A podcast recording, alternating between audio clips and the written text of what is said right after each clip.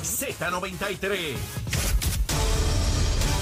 Buenos días, soy Carla Cristina informando para Nación Z Nacional de los titulares. El director ejecutivo de la Autoridad de Asesoría Financiera y Agencia Fiscal, Omar Marrero Díaz, aseguró ayer que una vez se complete el proceso de quiebra bajo la ley promesa, el pueblo de Puerto Rico se ahorrará un 96% de la deuda de la corporación para el financiamiento público, la cual asciende a más de 1.500 millones de dólares. De otra parte, el municipio de Bayamón firmó ayer un acuerdo con el Departamento de Transportación y Obras Públicas para equipar los semáforos de la ciudad con sistemas de placas fotovoltaicas y baterías de manera que puedan operar con energía solar.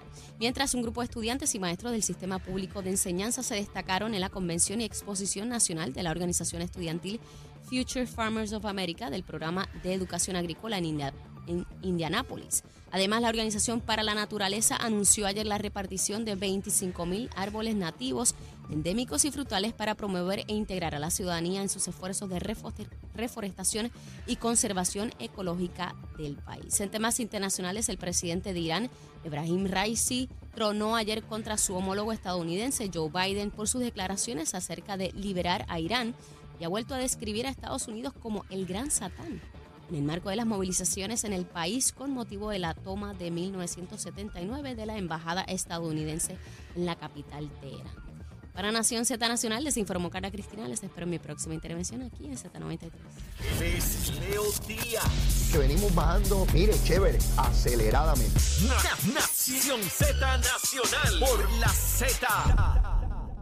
Y estamos de regreso. Mire, ya en la última media hora he recibido montones, montones de mensajes ahí de la plática que hemos sostenido sobre este asunto del Departamento de Justicia, la licenciada Ana Quintero. Y este servidor de ustedes, Leito Díaz.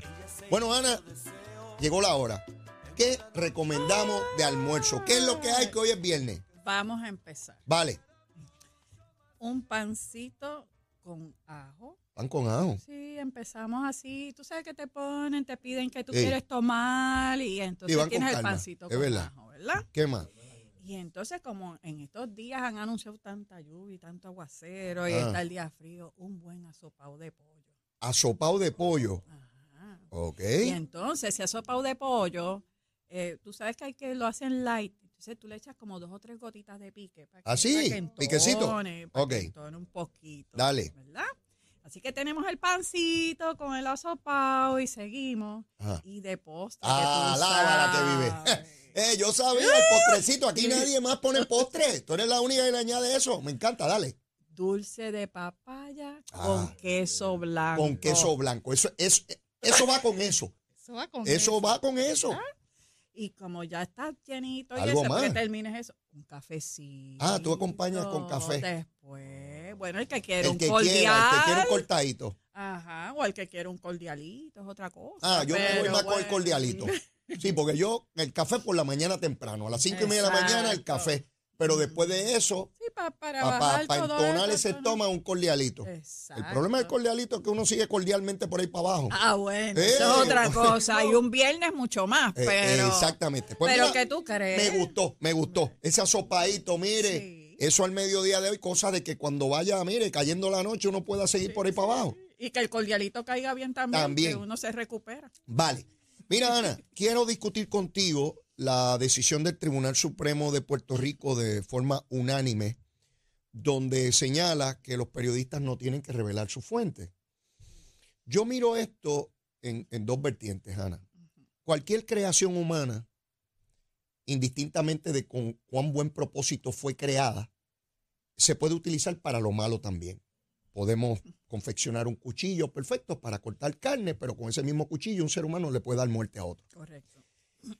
El principio de la fuente que encarna nuestro sistema de libertad de expresión y de prensa va encaminado a que la prensa pueda divulgar la información que el Estado le, le, le oculta.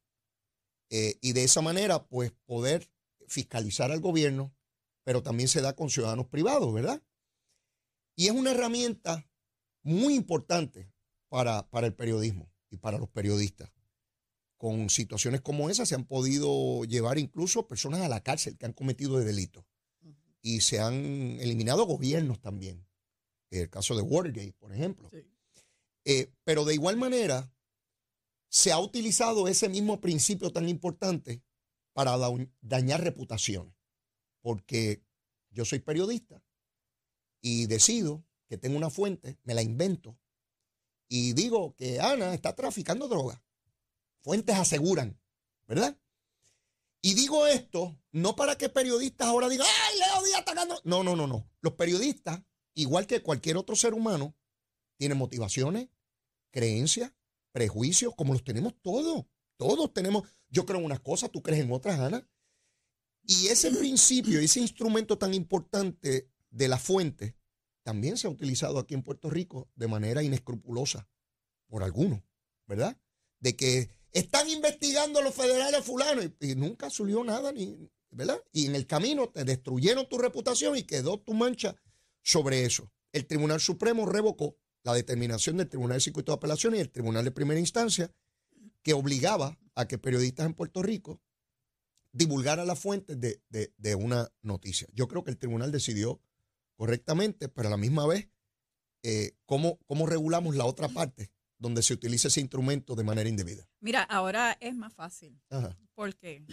Porque ahora la gente por estar public publican todo al acto. Ujú. O sea, en la época que no existían las redes sociales y eso, yo entiendo eh, ver tu alocución de que pues, hay gente que inventan una historia y como es tan difícil de corroborar, pues, pues ahí se, se pasaban esas situaciones. Pero hoy día que tú estás, oye, es una cosa increíble. Y entonces, y te llegan, y le llegan a uno por los logaritmos, ¿no?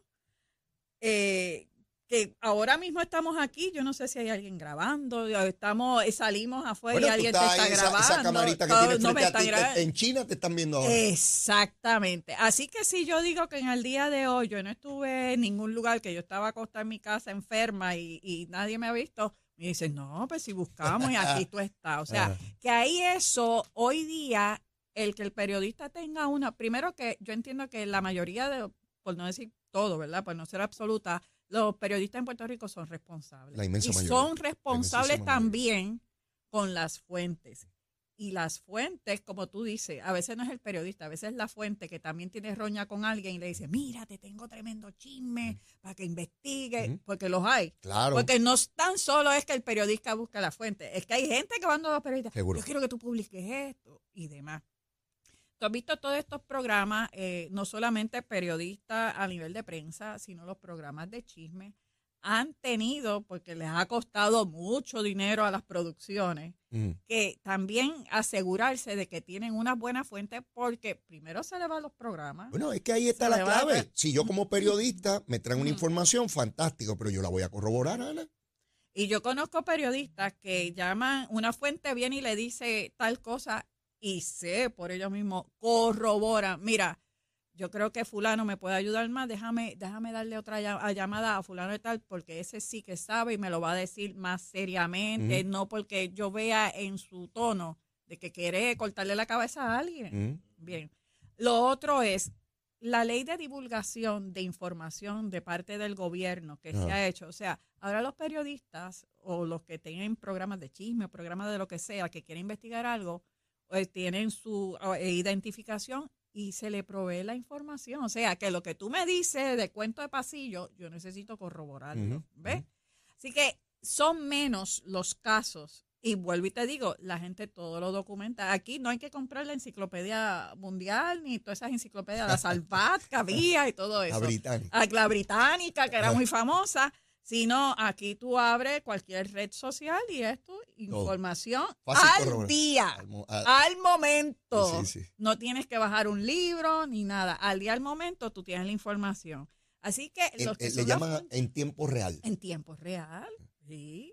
O sea, que es bien difícil y es al contrario, yo creo que es un reto para un periodista o para un comunicador que cuando se pare ahí esté diciendo la verdad. Yo no, no tengo el beneficio de conocer eh, bajo qué razonamiento el tribunal de primera instancia y luego el circuito de apelaciones eh, validaron el que, el que el periodista brindara la fuente, ¿no? Y me llama la atención porque eso parecería ser algo bien claro en, ¿verdad? Pues Desde que uno estudia derecho, eh, el asunto de, de la fuente, de- del privilegio, de, de cuánto debe estar eh, garantizado en nuestro sistema constitucional. Y, y me encantaría. Voy a, voy, a voy a activar mi unidad averiguativa. Tú sabes que la gente tiene unidades investigativas. Sí. Yo tengo una unidad averiguativa porque el que investiga es porque averigua. Y si averigua es un Claro. averiguado. Y yo activo mi unidad averiguativa. Oye, el Ah. caso más, ahora que tú hablas de eso, el Ajá. caso más sonado, ¿tú te acuerdas de Daisy, eh, Daisy Sánchez? Oh, con sí. los macheteros. Exacto, sí. que a ella la querían meter presa. De Exacto. hecho, estuvo a, a borde de estar presa porque no quiso revelar Y en aquel caso con las autoridades federales. con federales. Sí, querían. Y Eh, esto es un debate que de tiempo en tiempo se suscita. eh, Pero hoy en día es más fácil, ya te digo. Tú abres este aparatito que tenemos todo el día, que es el brazo, el tercer brazo de todos nosotros, y, ahí acumulas todo, todo, todo, todo. Eh, está dándose en el Tribunal Federal el juicio contra dos de los acusados en el caso de Mayagüez. Eh, los otros se declararon culpables. Yo no me explico, Ana, cómo uno decide ver un caso donde todos los que estaban con uno en la transacción se han declarado culpables, se van a sentar allí a testificar contra ellos. Y la prueba que está surgiendo, que se divulga a través de los medios, es de cómo crearon todas estas cuentas para pagos de asuntos personales de la manera más pueril posible. Sí. O sea, el dinero, los 9 millones de dólares para el centro de trauma de Mayagüez, donde hipotecaron propiedad pública, que es ilegal, y crearon cuentas. Uno de, uno de los acusados se plantea en el juicio que tenía alguien que le pintaba en la casa y le pidió, mira, créate una cuenta ahí para yo poder desviar dinero para allá. O sea, es una cosa tan torpe y tan bruta. Este es el tipo de acusado que cuando acaba y si se le prueba, hay que darle cinco años más de cárcel, pero por bruto. Porque, tú sabes, eh, son unos esquemas tan, tan, tan absurdos, tan burdos, que uno se pregunta qué tenían en la cabeza esta gente y cómo el alcalde de Mayagüez, todo esto pasaba ahí y no pasa nada con él. El problema es, ahí tú diste en el clavo. Esto es dinero público, dinero de un municipio. En el caso de, de la asignación de, de la legislatura para el Centro de Trauma en Mayagüez, es dinero del pueblo de Puerto Todo es dinero del pueblo de Puerto Así es. Rico. ¿Quién es el administrador de ese dinero en ese pueblo? El alcalde. Llámese quien se llame. No Vamos a ponerlo nombre del genérico. Ni nombre ni El partido, el que partido, sea. el que sea. Cuando tú creas una corporación municipal, que era lo que ellos tenían, y tenían a su vez prácticamente estas personas, era como una, una subcontratación porque era una corporación. Mm. Le decían yo necesito chavos para esto, yo necesito chavos para esto otro. O sea, cuando a ti te piden dinero para unos alegados proyectos y tú te vuelves loco, o sea, todo eso, una hipoteca a un bien público. ¿Tú no crees que debió haber pasado por la legislatura municipal?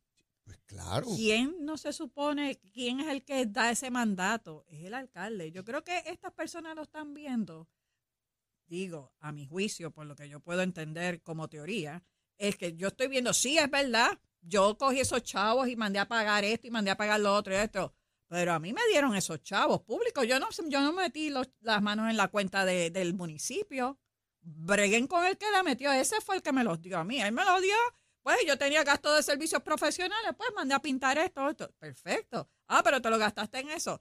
Bueno, sí es verdad. Yo malversé en la etapa de que yo dije que esto era para construir unas cosas y no las hice. Ahí está mi malversación. Pero búscate el de atrás porque esto tiene una génesis. ¿Y quién es el de atrás? El alcalde.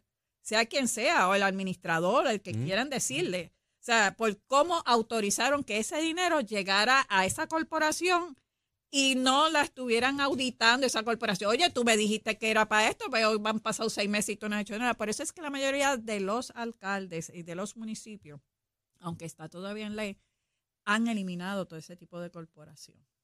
Para evitar eso. ¿Por qué? Porque no estaban fiscalizándola. Y ellos, pues, para no tener un problema, las han quitado. Pero si tú la tienes y tú eres parte de esa circunstancia y lo permite, yo entiendo que el responsable es el que, el que tú elegiste para, para manejar el dinero, las arcas de tu municipio. Es algo tan increíble porque uno piensa en todos los años, pues fueron muchos años, el alcalde de Mayagüez pidiendo, igual que todos los alcaldes de la región, un centro de trauma, que no podían estar trayendo a la gente hasta centro médico, toda la cosa. Y cuando le dan 9 millones de dólares para terminarlo, deciden invertir eso en otras cosas que para empezar está prohibido porque tú no puedes coger el dinero que está destinado para, para un principio para desviarlo para otro. Claro. Y, y, y sencillamente tú decís pues que, pues que eso es una gente que nos cogió de tonto cuando eso tiene que pasar por las manos y la vista de tanta gente. Porque ¿dónde están los 9 millones? Si es para el centro de trauma, no es para hacer otra cosa por allá. Y entonces Guillito toda, todavía sigue siendo alcalde, aunque suspendido, Sí. legalmente sigue siendo el Sí, alcalde sí, de, de- de Mayagüez. Eso es así. Y el Partido Popular no le pide la renuncia a ese pájaro. Así es. Y esto es algo que yo sigo insistiendo aquí porque veo un mal de fondo.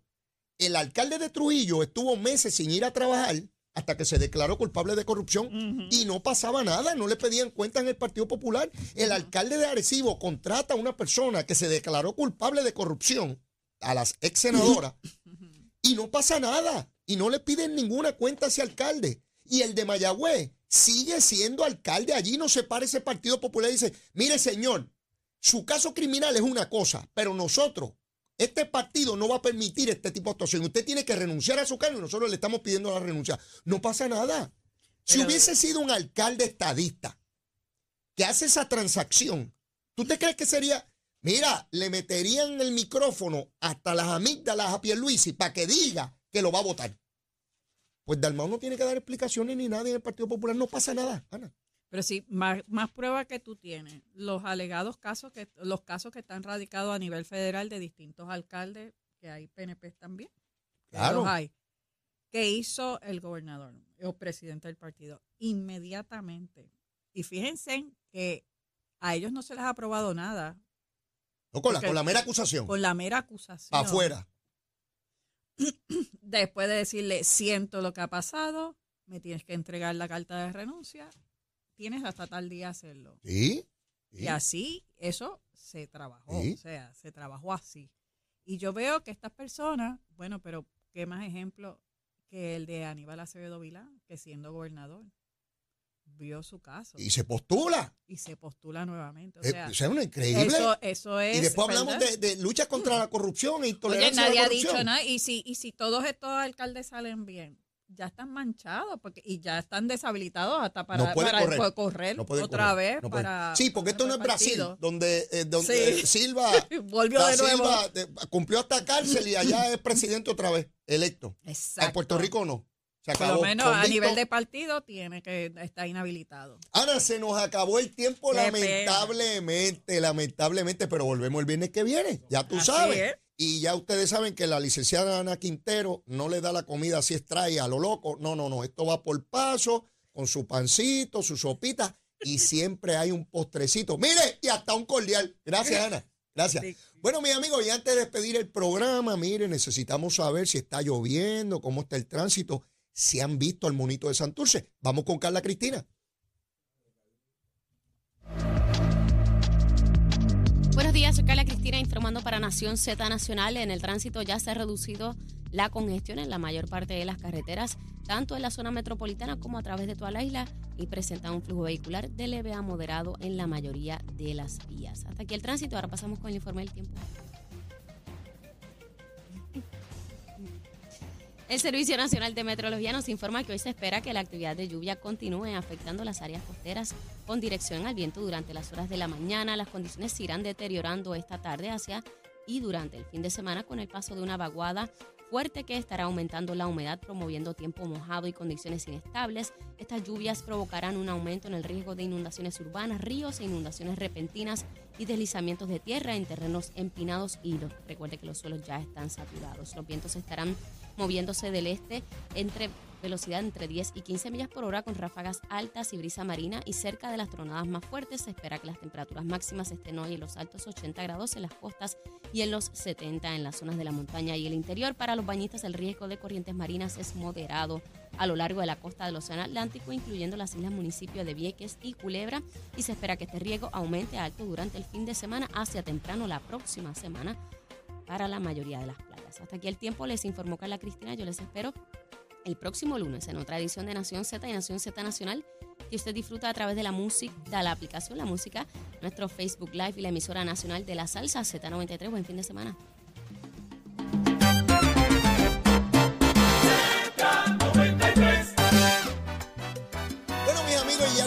Finales, mire, Bolsonaro se tiene que ir como bolsa. El presidente de Brasil perdió la elección y estaba amenazando con ciertas cositas. Primero dijo que no admitía la derrota, pero eh, instituyó su comité de transición y el presidente entrante da Silva pues va a tomar juramento próximamente. Así que no llegó la sangre al río en Brasil. Sigue el proceso democrático como tiene que ser. Bueno, mis amigos, y yo no tengo tiempo para más. Llegó el viernes, tremendo fin de semana para todo el mundo. Que la pasen espectacular. Cuídense mucho, seguro que sí. Y la súplica de siempre, si usted todavía no me quiere, quiérame, que soy bueno, muchachito bien chévere, seguro que sí. Mire, bizcochito de titi. Y si ya me quiere, quiérame más. Siga abriendo ese corazón por ahí para abajo. Eso no tiene límite, el corazón es infinito. Mire, besitos en el cutis para todos. Los quiero un montón. Dios me los bendiga. Llévatela, chero.